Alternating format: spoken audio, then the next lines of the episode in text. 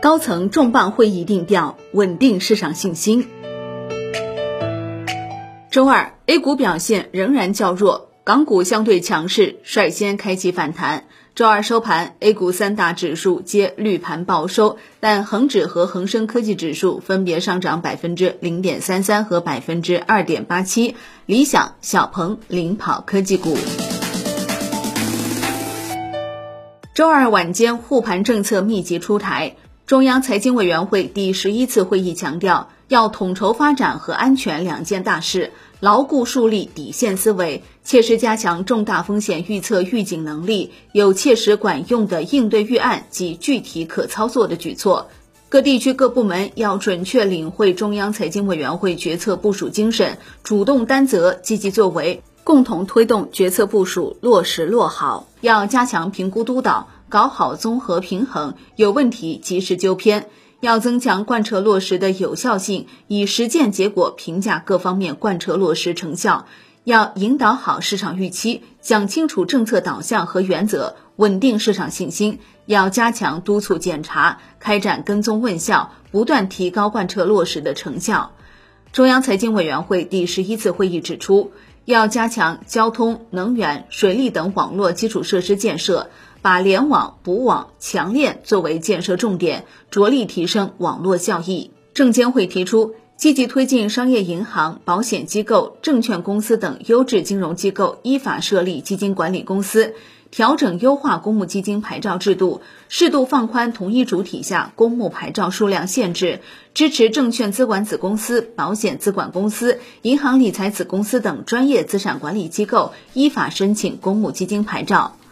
意见提出，引导基金管理人构建团队化、平台化、一体化的投研体系，提高投研人员占比，完善投研人员梯队培养计划，做好投研能力的积累与传承，扭转过度依赖明星基金经理的发展模式。推动基金管理人实现宏观、策略、行业和公司全维度的研究覆盖，切实提高股票发行定价能力，引导基金管理人坚持长期投资、价值投资理念，采取有效监管措施，限制风格漂移、高换手率等博取短线交易收益的行为，切实发挥资本市场稳定器和压舱石的功能作用。推动基金管理人夯实信用风险研究能力，建立健全各类金融工具和交易对手的内部评级体系，重视内部评级结果的应用和转化，坚守投资纪律。据证券时报报道，近期 A 股疲弱，市场谣言四起。近日，网络上流传证金汇金减持万亿的消息，还称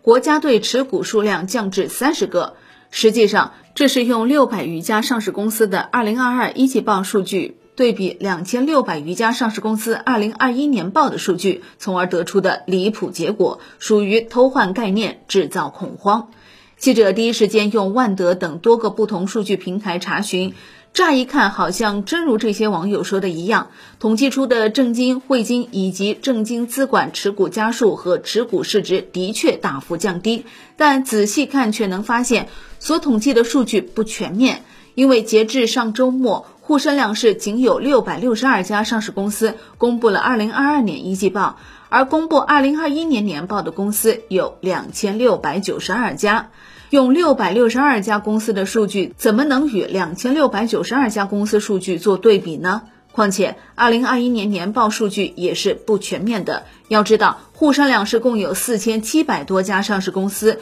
如果用两千六百九十二家公司年报数据与二零二一年三季报比，岂不是国家队去年四季度就大幅减持了 A 股？这些网友是在偷换概念，制造恐慌。另外，茅台盘后公布一季报稳定军心，一季度净利润一百七十二点四五亿元，同比增长百分之二十三点五八。此前三月二十九号公告主要经营数据时，披露一季度净利润约一百六十六亿元。周二盘前，央行罕见盘前发声，提振市场信心。四月二十六号，人民银行有关负责人就当前金融市场情况接受《金融时报》采访时指出，我们关注到近期金融市场出现一些波动，主要受投资者预期和情绪的影响。当前我国经济基本面良好，经济内生增长潜力巨大，防范化解金融风险取得实质性进展。央行有关负责人强调。金融系统落实党中央、国务院决策部署，统筹疫情防控和经济社会发展，支持物流畅通和促进产业链供应链稳定，最大限度减少疫情对经济社会发展的影响。推出科技创新再贷款和普惠养老专项再贷款，增加一千亿元再贷款，支持煤炭开发使用和增强储能；增加支农支小再贷款和民航专用再贷款，保持流动性合理充裕。人民银行货币政策委员会委员、国务院发展研究中心原副主任王一鸣表示，稳定宏观经济大盘是当务之急。当前有效地控制住疫情，特别是在五月上旬能够控制住疫情，并实施更大力度的宏观政策来对冲影响，使二季度经济增速能够重返百分之五以上，为全年实现百分之五点五的经济增速预期目标奠定基础，显得尤为重要。要积极有效地扩大国内需求，下一步扩大消费，可考虑向低收入群体，特别是困难家庭提供更多的直接补贴。野村证券中国首席经济学家陆挺则呼吁，在目前这个时点上，不要低估经济下行的压力，不要高估传统刺激政策的空间和效率，更好地执行精准防疫政策，努力用最小的代价实现最大的防控效果，是所有宽松刺激政策能否发挥稳增长作用的关键前提。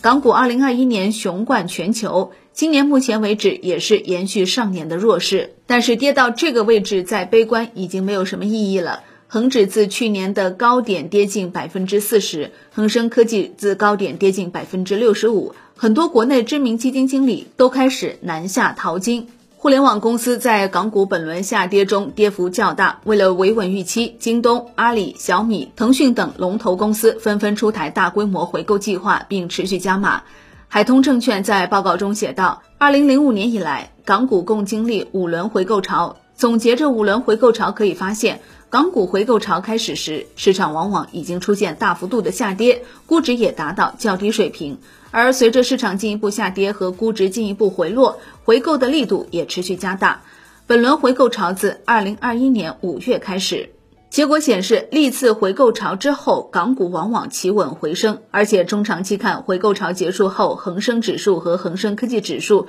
均能够带来较好的投资回报。一年后平均累计涨幅分别为百分之十九和百分之五十二点九。整体来看，回购潮期间，港股各行业跌幅明显，而回购潮后，港股各行业均能企稳回升。信息技术板块在回购潮之后表现更好，能够实现较高绝对收益和超额收益。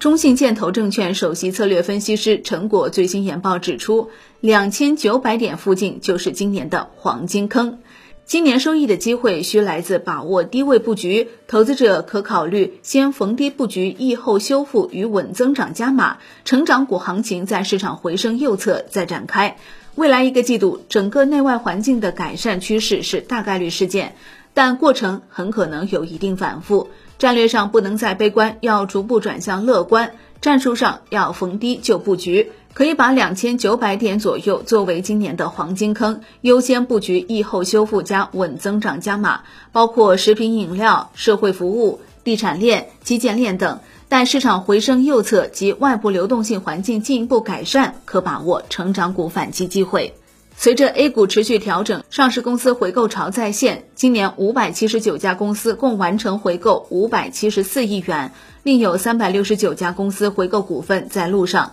近两年，由于 A 股回购公司的增多，相关回购数量和金额呈爆发式增长。继2018年、2019年股票回购高增长以后，2020年、2021年回购金额略有回调，但仍维持在高位。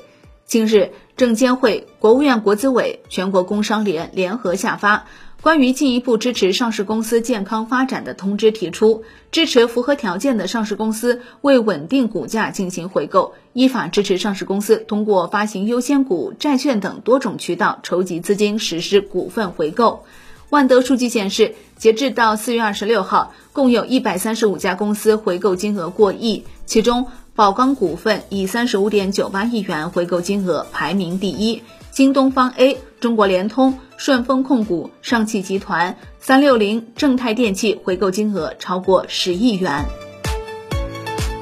好的，以上内容由万德金融终端 APP 制作播出。万德金融终端 APP 现已免费开放注册，感谢您的收听，也欢迎您关注转发哦。我是林欢，财经头条，我们再会。